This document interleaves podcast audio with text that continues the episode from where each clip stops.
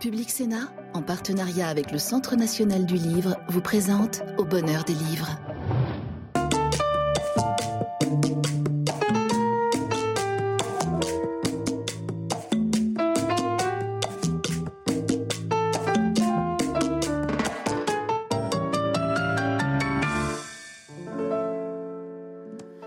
Bonsoir et bienvenue dans l'émission littéraire de Public Sénat au bonheur des livres. La bande dessinée est-elle toujours de la littérature de second rang? Tout juste bonne, dans le meilleur des cas, à divertir les enfants et dans le pire, à les décerveler. Non, les choses ont beaucoup changé depuis une cinquantaine d'années. On peut même dater avec précision d'un jour de 1969 le début de ce changement, lorsque le général de Gaulle a déclaré à André Malraux Mon seul rival international, c'est Tintin. Ensuite, quelques années après, a été créé le Festival d'Angoulême, qui est devenu maintenant le Festival de Cannes du 9e art. Il se déroule d'ailleurs en ce moment. Et puis encore une ou deux décennies, et le prix Pulitzer était décerné pour la première fois à un album, Mouse, de Art Spiegelman. Et aujourd'hui, c'est l'apothéose dans notre pays, puisque les bulles sont entrées dans deux institutions culturelles françaises vénérables, l'Académie des beaux-arts et le Collège de France. Alors, la bande dessinée est-elle devenue un art majeur? C'est de cela dont nous allons discuter ce soir avec deux figures de cet univers. Christophe Blain, bonsoir. Bonsoir. Christophe, vous êtes l'un des dessinateurs stars de la bande dessinée française. Vous avez commencé avec Johannes Sfar et Lewis Trondheim, et puis ensuite vous avez volé de vos propres ailes avec Isaac le pirate. Euh, vous avez, votre notoriété a franchi un palier lorsque vous avez signé les dessins des deux albums de Quai d'Orsay qui racontaient librement euh, la vie de Dominique de Villepin, ministre des Affaires étrangères. Mais là, vous avez publié l'an dernier, très exactement, avec Jean-Marc Jancovici, euh, un Le Monde sans fin aux éditions d'Argo, euh, qui est tout ce que vous avez toujours voulu savoir sur la crise climatique en 300 pages à peu près, 1500 dessins, très drôle, très didactique et qui a connu un succès populaire énorme. Puis vous en êtes à combien de ventes? 700 000. 700 000. C'est incroyable, on va revenir à vous tout de suite. Mais on va commencer avec Benoît Peters. Bonsoir Benoît. Bonsoir. Vous, êtes, vous avez grandi en Belgique, ce qui est plutôt de bon augure quand on s'intéresse à la bande dessinée. Votre ami d'enfance est un auteur et dessinateur de bande dessinée, François Schuiten. Vous avez été l'élève de Roland Barthes. Et, on, je suis, mais ensuite, l'étendue de vos talents est considérable puisque vous avez publié une soixantaine d'ouvrages et d'albums, euh, signé une petite dizaine de films et de documentaires. Euh, alors vous vous intéressez aux biographies, aux essais, aux albums, aux romans. Euh, et euh, en gros, le compas de vos curiosités va de Paul Valéry à Derrida ou euh, Rome Grillet, en passant par Tintin et par Hergé, dont vous êtes un grand spécialiste. Vous êtes un grand spécialiste de la bande dessinée. C'est même vous qui avez fait entrer la bande dessinée au Collège de France, puisque vous y occupez la chaire cette année de création artistique. Et vous publiez petit livre dans son format, 160 pages, mais remarquablement fait, remarquablement illustré, qui est une introduction à l'histoire de la bande dessinée. Vous en racontez l'histoire, vous en fixez les enjeux, vous en euh, vous, montrez quelles sont ces grandes figures. Pour qui ne connaît pas la bande dessinée, je crois que c'est la meilleure introduction jamais publiée. Alors, si vous voulez bien, on va reparcourir cette histoire avec vous, mhm. en commençant par le début, l'acte de naissance. Est-ce que c'est la grotte de Lascaux? Est-ce que c'est la tapisserie de Bayeux? Est-ce que c'est la légende de la vraie croix euh, de Piero della Francesca? Ou bien, je crois que c'est plutôt votre hypothèse, euh, le début du 19e siècle, la première moitié du 19e siècle en Suisse? Oui, pour, moi et pour beaucoup de spécialistes, c'est plutôt cela. C'est vrai qu'on essayait à un moment de sortir la bande dessinée du ruisseau et de dire la tapisserie de Bayeux, la colonne Trajane, c'est déjà de la bande dessinée, c'est déjà de l'image narrative, bien sûr. Mais la bande dessinée, elle est liée profondément à l'imprimé, au développement de la presse, au développement du livre illustré au XIXe siècle. il y a donc ce Suisse, Rodolphe Töpfer, qui euh, rêvait d'être peintre, mais qui avait une affection aux yeux qui ne lui permettait pas de dessiner assez précisément, mais il aimait le théâtre, il aimait écrire, il aimait caricaturer, et il a fait de petits récits. Et c'est Goethe, le grand écrivain allemand, au soir de sa vie, qui, découvrant les manuscrits, l'a encouragé à, publier. Et donc c'était des petits livres d'abord. Ces petits livres ont très vite été piratés, ils sont arrivés à Paris, ils ont été imités, ils ont été traduits. Et au fond, tout au long du 19e siècle, ce qu'on a longtemps ignoré, la bande dessinée s'est développée avant de naître une deuxième fois aux États-Unis. Voilà, c'est ça. Alors, fin du 19e siècle, Ziguépus, euh, Bécassine. Fin du 19e siècle, surtout les grands Américains, c'est-à-dire le Yellow Kid, Little Nemo, Crazy Cat, etc. J'allais revenir à ça, parce qu'au 19e siècle, le genre se constitue, mais l'essor véritable de la bande dessinée, c'est, disons, après la Seconde Guerre mondiale, et c'est là qu'il y a trois grandes aires géographiques, les États-Unis, l'ensemble France-Belgique et le Japon. Si on commence par les États-Unis, c'est incroyable. Les, grands genres de la bande dessinée, le comique avec Crazy Cat, euh, les aventures avec euh, Flash Gordon, et puis surtout les super-héros, Batman, Superman, etc., naissent là-bas.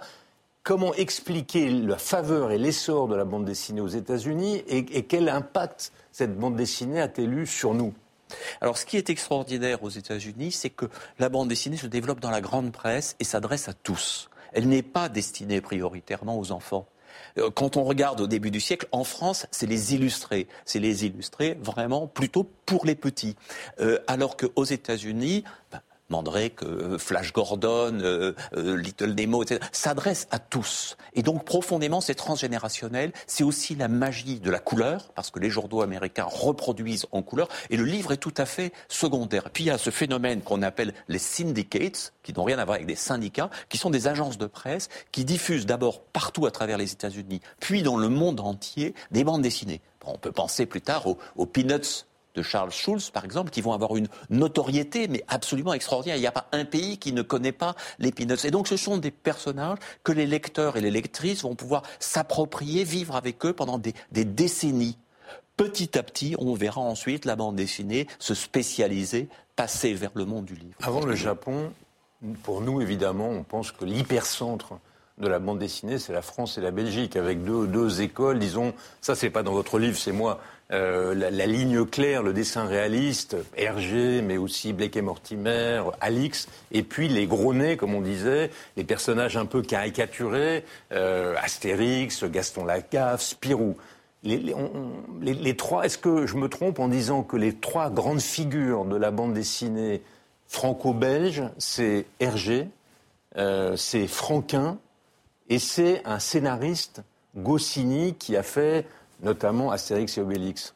Oui, alors on a, on a deux dates clés. 1929, naissance de Tintin, 1959, naissance d'Astérix. Dans les deux cas, ce sont des bandes dessinées qui vont essaimer, qui vont donner naissance à énormément de choses. Sans Hergé, sans son succès, d'abord local, puis international, il n'y aurait pas eu ce développement extraordinaire de la bande dessinée en Belgique avec les hebdomadaires Tintin et Spirou qui sont finalement plus proches que différents.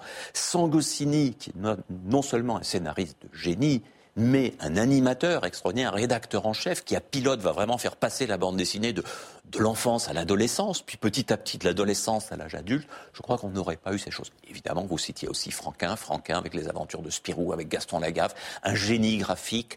Voilà, donc il y a... Des idées noires et les idées noires à la fin de sa vie, une capacité d'évolution, de, transformation. Ce sont de très très grandes figures qui ont permis à la bande dessinée de trouver une expression quand la critique ne s'en occupait pas beaucoup. Christophe, quels sont, quel, est, quel, a été le maître pour vous? Quelle a été la figure tutélaire? Quel est le dessinateur ou l'auteur qui vous a inspiré, donné envie de faire de la bande dessinée? Mon premier livre, c'était un Lucky Luke. Donc à ce moment-là, je pourrais dire, et c'était le premier Lucky Luke. Donc je pourrais dire que c'est Maurice, qui a inventé Lucky Luke avant euh, de faire beaucoup d'albums qui ont été très célèbres avec les scénarios de, de, Goscinny. Au départ, il les écrivait seul. C'était mon premier livre, donc je peux dire que c'est un livre fondateur. Et je me suis rendu compte, j'ai réalisé que j'étais capable de lire seul, de manière autonome, avec un Tintin. Avant, je regardais les albums comme ça, sans comprendre, ou je me les ai racontés en me mettant sur les genoux de qui une grand-mère, une tante, ma mère, mon père. Et un jour, j'ai j'ai réalisé que j'étais en train de lire un Tintin. Tintin et Lucky Luke, c'est-à-dire Hergé et Maurice, essentiellement, et, Goscinny après, euh, ont été les gens qui m'ont formé, et Raon. Ah Pif Gadget. Chéret et Le Cureux. Personne ne, On a oublié maintenant l'importance de Pif Gadget. Alors je, je reviens à vous, Benoît, parce que vous disiez, il y a un continent qu'on a découvert récemment. Nous, Européens, mais qui existe depuis toujours, qui est le, qui est le manga. Et qui a connu chez nous une faveur incroyable. Alors le manga avait un dieu au, Japon, comme nous, on avait Hergé, Goscinny, euh, c'était Tezuka. Tezuka, il était universellement connu, il produisait du dessin animé, mais surtout des mangas dans tous les registres, et il a connu l'évolution. Et donc, le succès de Tezuka a permis à énormément de mangas, dans des, vraiment des registres très très divers, de se développer dans des séries immenses où finalement le récit compte encore plus que la perfection du dessin parfois un petit malentendu chez nous. On croit que la bande dessinée, c'est d'abord l'art du dessin, alors qu'au au, Japon, c'est d'abord la narration. Et la première fois que Tezuka est venu au festival d'Angoulême, il est passé inaperçu, il a pu se balader dans les rues comme ça, alors qu'au Japon, c'était un dieu vivant. Aujourd'hui, quand vous imaginez un grand mangaka qui arrive à Angoulême, c'est la star. La France est le deuxième pays du manga. Et si la bande dessinée est considérée comme aussi florissante, si ces chiffres sont aussi impressionnants, c'est pas seulement à, cause du monde sans fin, c'est aussi à cause d'une dizaine de séries manga qui ont un public euh, absolument colossal. Donc vraiment, les trois mondes de la bande dessinée, le monde européen, le monde américain, le monde japonais, aujourd'hui, coexistent et cohabitent pour les auteurs comme pour les lecteurs. C'est assez frappant aussi, c'est l'évolutivité, l'inventivité. Par exemple, le, roman graphique, c'est une éruption assez récente. C'est un produit, enfin, c'est un genre assez récent. Oui, le, graphic novel, puisque c'est comme ça qu'il est apparu d'abord aux États-Unis, ben, notamment avec Mouse d'Art Spiegelman que vous citiez. C'est ce qui a ouvert à la bande dessinée aux États-Unis la porte des librairies et des bibliothèques. Parce qu'au fond, c'était des produits de, de kiosques ou des produits de collectionneurs. Le comic book, c'était vraiment un petit monde. Tout d'un coup, on s'est dit, mais non, ce sont de vrais livres qui peuvent raconter de vraies histoires, de vraies choses. Alors, bien sûr, il n'y a pas de frontières étanches entre bande dessinée et roman graphique. Il n'y a pas non plus une aristocratie du genre. Il ne s'agit pas de dire le roman graphique c'est la bande dessinée chic et l'autre c'est pour les ploucs. C'est pas du tout ça. Mais il se trouve qu'avec des livres comme Persepolis, euh, par exemple, comme l'Arabe du futur aujourd'hui, on a vu la bande dessinée toucher de nouveaux publics, particulièrement du côté des femmes, parce que pendant longtemps, bah, la bande dessinée, comme on la connaissait, c'était quand même plutôt une affaire d'hommes. Et tout d'un coup, avec des récits plus amples, qui ne sont pas forcément dans des séries, euh, les femmes se sont mises à en lire et en même temps à en produire.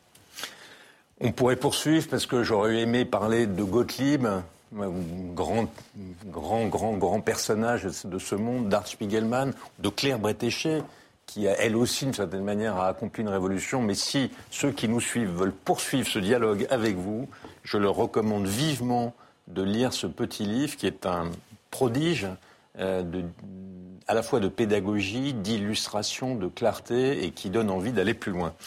La bande dessinée, on l'a dit, euh, est capable d'être une œuvre de l'esprit extraordinairement populaire. On le sait euh, avec les 300 ou 400 millions euh, d'exemplaires vendus d'Astérix ou sans doute de, Tintin.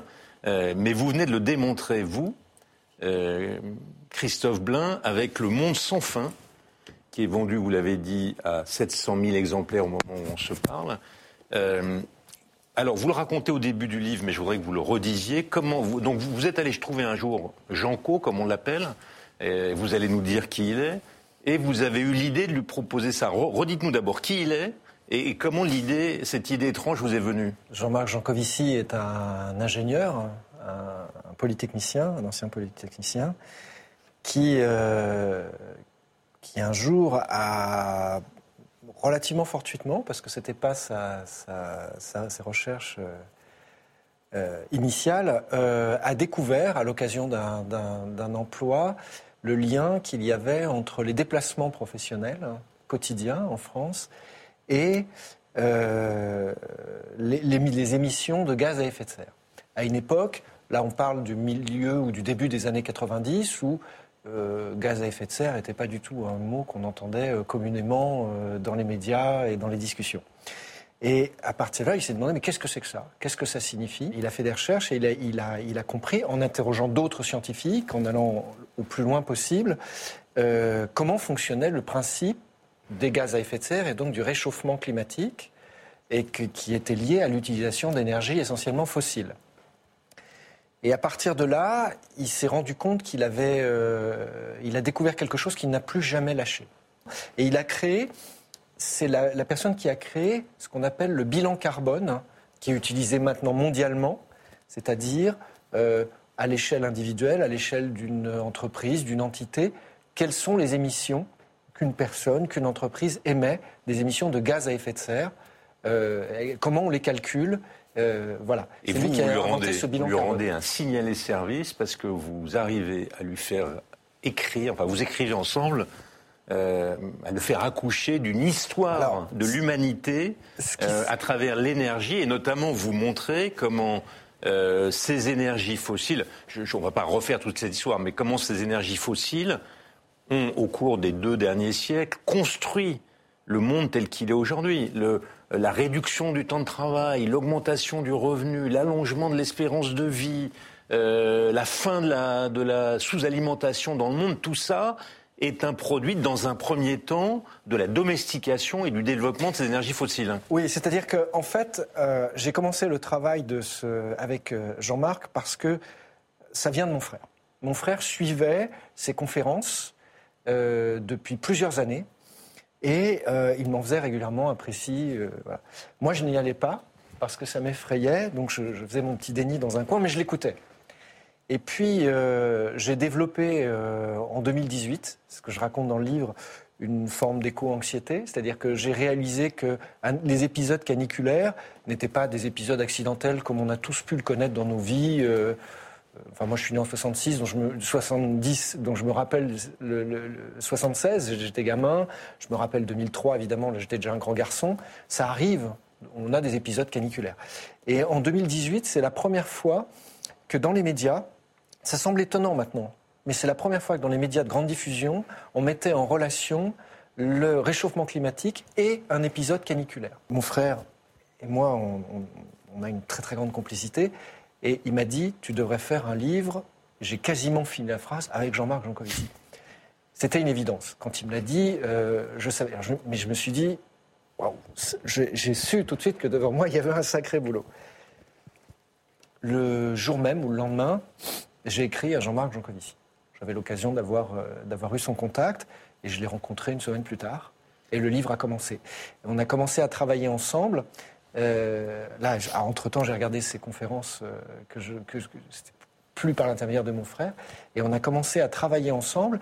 Alors, il faut savoir que c'est pas moi qui l'ai fait accoucher de, toutes ces histoires-là. Elles existaient déjà dans ces conférences. Oui, mais le fait que vous soyez, non pas ignorant, mais profane, et le fait que vous ayez envie de le raconter d'une manière amusante, euh, imagée, ça, ça, ça permet de faire cette histoire de l'énergie qui d'abord nous construit et bientôt va nous détruire d'une manière qui ne s'était jamais vue jusqu'à Oui, c'est présent. une, sorte, c'est une sorte de boîte de Pandore, en fait. Mais le- ce, qui est- ce qui était intéressant dans le fait de rencontrer Jean-Marc et pourquoi j'ai voulu rencontrer Jean-Marc Jancovici, c'est que Jean-Marc Jancovici lui-même avait déjà développé une cosmogonie. Il avait déjà, c'était quelqu'un qui avait un imaginaire très fort et dont il a, c'est un vulgarisateur exceptionnel parce qu'il arrive à faire comprendre des, concepts extrêmement complexes Oui. Euh, euh, extrêmement vaste avec des images.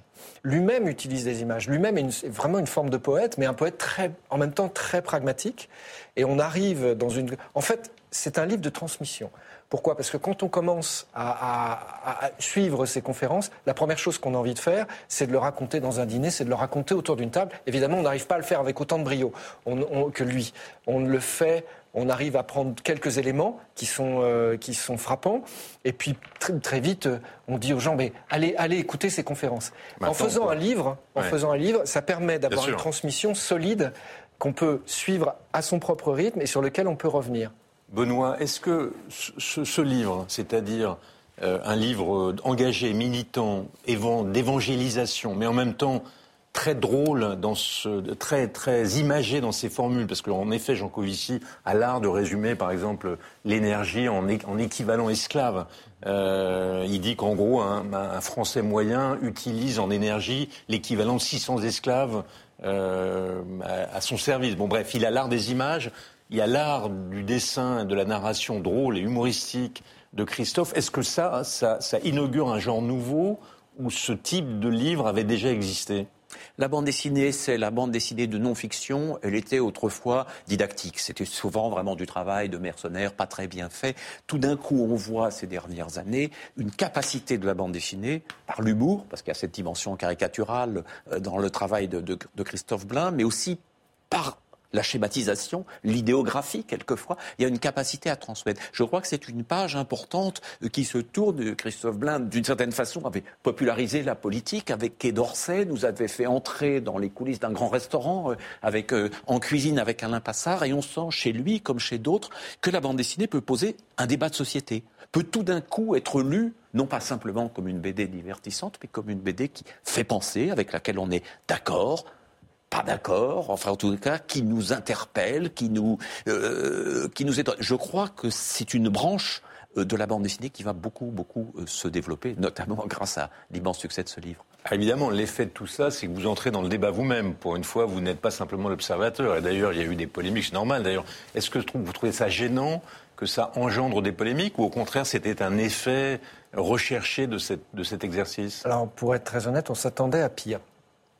Parce que Jean-Marc a lutté euh, beaucoup, son, analyse a, a, souvent été déformée et mal comprise, euh, et euh, notamment autour du, nucléaire. On ne peut pas faire autrement que d'en parler, parce que lui, il a un regard très pragmatique là-dessus. Il n'a pas... Il n'a pas du tout de regard dogmatique, justement. Il, il, pose les choses et puis il dit comment ça marche, avec quoi on les met en relation, euh, quel est le bilan, quel est le moins, quel, est le moins mauvais, quel est le meilleur. Voilà, c'est comme ça qu'il pose les choses. On va poursuivre notre conversation avec un lecteur, une lectrice en l'occurrence, Gwenaëlle, qui a une question à poser à l'un d'entre vous, mais en fait, je crois qu'elle va la poser à tous les deux. Gwenaëlle, on vous écoute.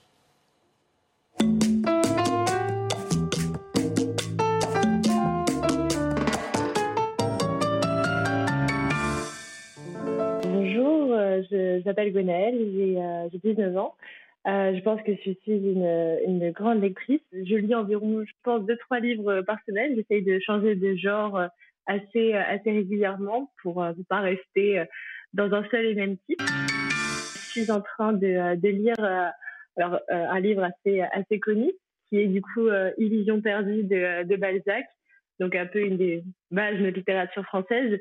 Euh, et j'avais déjà lu du, euh, du Balzac avant, mais alors euh, celui-ci, c'est c'est quand même un, un, sacré chef-d'œuvre, déjà de par euh, l'écriture. Le personnage auquel on s'attache, du coup, du sein de, de Rubempré, est un personnage très, très ambivalent et à laquelle on se pose beaucoup de questions.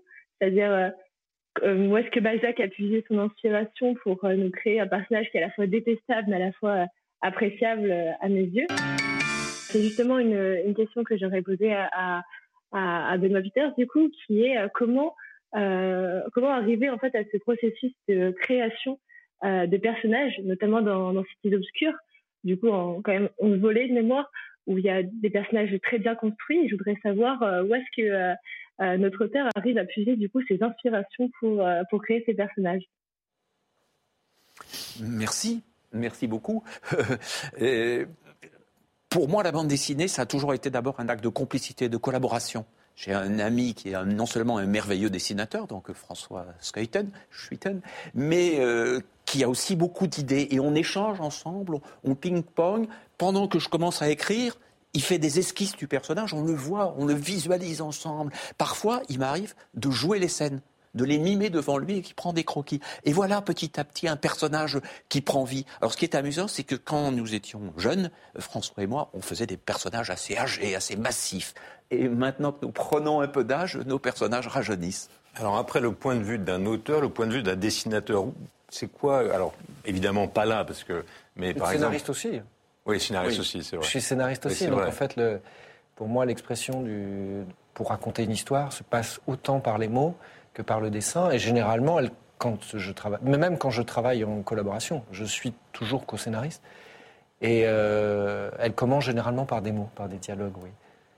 Et la création d'un personnage souvent vient euh, d'impressions, de rencontres euh, et, de, un, mélange de moi-même, mais c'est souvent des gens qui existent vraiment, ou alors la synthèse de plusieurs personnes. Mais euh, c'est des vrais gens que je fais parler et que j'entends et qui, au bout d'un moment, les, scénaristes disent souvent des choses comme ça, ces gens qui prennent leur indépendance. Alors qu'est-ce que ça veut dire prendre son indépendance? C'est-à-dire que au départ, on se fait une grille du personnage que ça va être, on le, on le, définit, son caractère, on est comme ça. Et en fait, il prend son indépendance à partir du moment où on va lui faire faire quelque chose de surprenant pour nous-mêmes. Merci Merci. Alors cette émission s'achève, mais on ne va pas se quitter sans avoir partagé nos coups de cœur avec ceux qui nous ont suivis. Euh, attention, c'est satisfait ou remboursé. Hein. Il faut que vous leur donniez vraiment envie de lire quelque chose qui le mérite. Christophe, on commence par vous. Quel est votre coup de cœur de la semaine? Je conseillerais les aventures d'un scénariste à Hollywood, d'un un scénariste légendaire qui s'appelle William Goldman. C'est un livre qu'il a écrit en, en deux périodes distinctes. Il a commencé dans les années 70, une première période où il racontait. C'était le scénariste, par exemple, de grands succès euh, comme euh, Butch Cassidy et le Kid, euh, Les Hommes du Président, Marathon Man, qui a été adapté d'un de ses propres livres. Il s'est auto-adapté. etc., etc., Princess Bride, après, etc. Et il a raconté dans un premier temps ses aventures d'une manière drôlissime hein, et très franche, avec beaucoup de recul et beaucoup d'autodérision, à tel point que ça lui a valu d'être totalement tricard pendant presque une dizaine d'années à Hollywood quelqu'un est venu le rechercher parce que c'est un scénariste de très grand talent, en disant c'est vraiment dommage que vous soyez dans cette situation-là. Et il, raconte la seconde second tome. Voilà. Benoît, votre coup de cœur de la semaine Alors, on parlait de roman graphique, on parlait de féminisation de la bande dessinée. Moi, mon coup de cœur, c'est La vie gourmande d'Aurélia Aurita. Alors, Aurélia Aurita, peut-être certaines et certains se souviennent d'elle euh, de manière un petit peu sulfureuse, avec une bande dessinée érotique, mais, mais très drôle en même temps, qui s'appelait euh, Fraises et chocolat. Elle a mûri, euh, et La vie gourmande est un livre extraordinaire, parce qu'il relie deux choses. Il relie la gourmandise, vraiment le, plaisir de la nourriture, d'abord en immersion dans un, grand restaurant, puis dans les souvenirs de toute sa vie, cuisine japonaise, cuisine familiale, et la traversée de la maladie. Il y a la traversée d'un cancer du sein qui pourrait être un épisode absolument douloureux, mais qui est raconté sous l'angle du goût. La, la, fin du livre est absolument sublime et vous met les larmes aux yeux. Voilà, c'est un livre qui m'a beaucoup touché.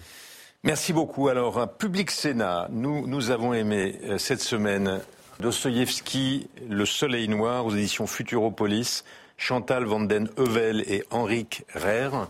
C'est une biographie de Dostoïevski euh, qui, qu'ont adoré, enfin, de Sigmund Freud à Hemingway en passant par Sartre et, et je ne sais qui encore, enfin, dont tout le monde considère qu'il est le grand génie euh, russe. Et Franquin créa la gaffe Numa Sadoul et André Franquin. C'est une réédition d'un livre mythique chez Glénat. Ce sont des longs entretiens euh, que Franquin avait accordés à Numa Sadoul. Et on l'a dit tout à l'heure, Franquin est un génie fantastique, euh, à la fois dans la partie gay, euh, Spirou, mais aussi dans la partie sombre. Il devait, être, il devait avoir une zone de dépression en lui, de ténèbres et les idées noires. C'est un livre passionnant sur ce qu'est la création euh, de la bande dessinée. La fabrique des héros, chez Dupuis, c'est 100 ans d'édition de Dupuis. Donc euh, Dupuis, je, ne vous les donne pas ces livres parce que je suis sûr que vous les avez déjà. Hein. je vais les garder pour moi, euh, sauf si vous en voulez un, vous me le dites. Dupuis, c'est l'un des ces 100 ans donc d'une édition qui est née à Bruxelles et qui qui a édité Spirou, Gaston Lagaffe, Lucky Luke, Bugdani et tant d'autres encore. C'est l'une des maisons phares euh, du monde de, la bande dessinée. Et en, en 100 petites histoires, on raconte l'histoire de cette maison et de la bande dessinée. Et enfin, Nine Antico, Madones et Putains. Euh, c'est un livre très très fort. Qui, euh, c'est un livre féministe, enfin qui raconte, disons, la violence faite aux femmes à partir de figures de saintes du sud de l'Italie dont on re-raconte l'histoire pour montrer de quoi elle est faite. C'est un livre remarquable. Voilà, cette émission s'achève. Merci à Christophe Blin, merci à Benoît Peters euh, pour votre euh, initiation, euh, enfin pour avoir partagé avec nous votre goût de cette bande dessinée qui n'est certainement plus un art mineur. Vous l'avez démontré l'un et l'autre. Merci à Gwenaël qui, nous a, qui vous a interrogé. Merci à vous qui nous avez suivis. Vous pouvez revoir cette émission sur le site de Public Sénat ou sur votre plateforme préférée. Et nous, nous nous revoyons, nous nous retrouvons la semaine prochaine, à moins que nous nous soyons croisés d'ici là dans une librairie. Merci et bonsoir.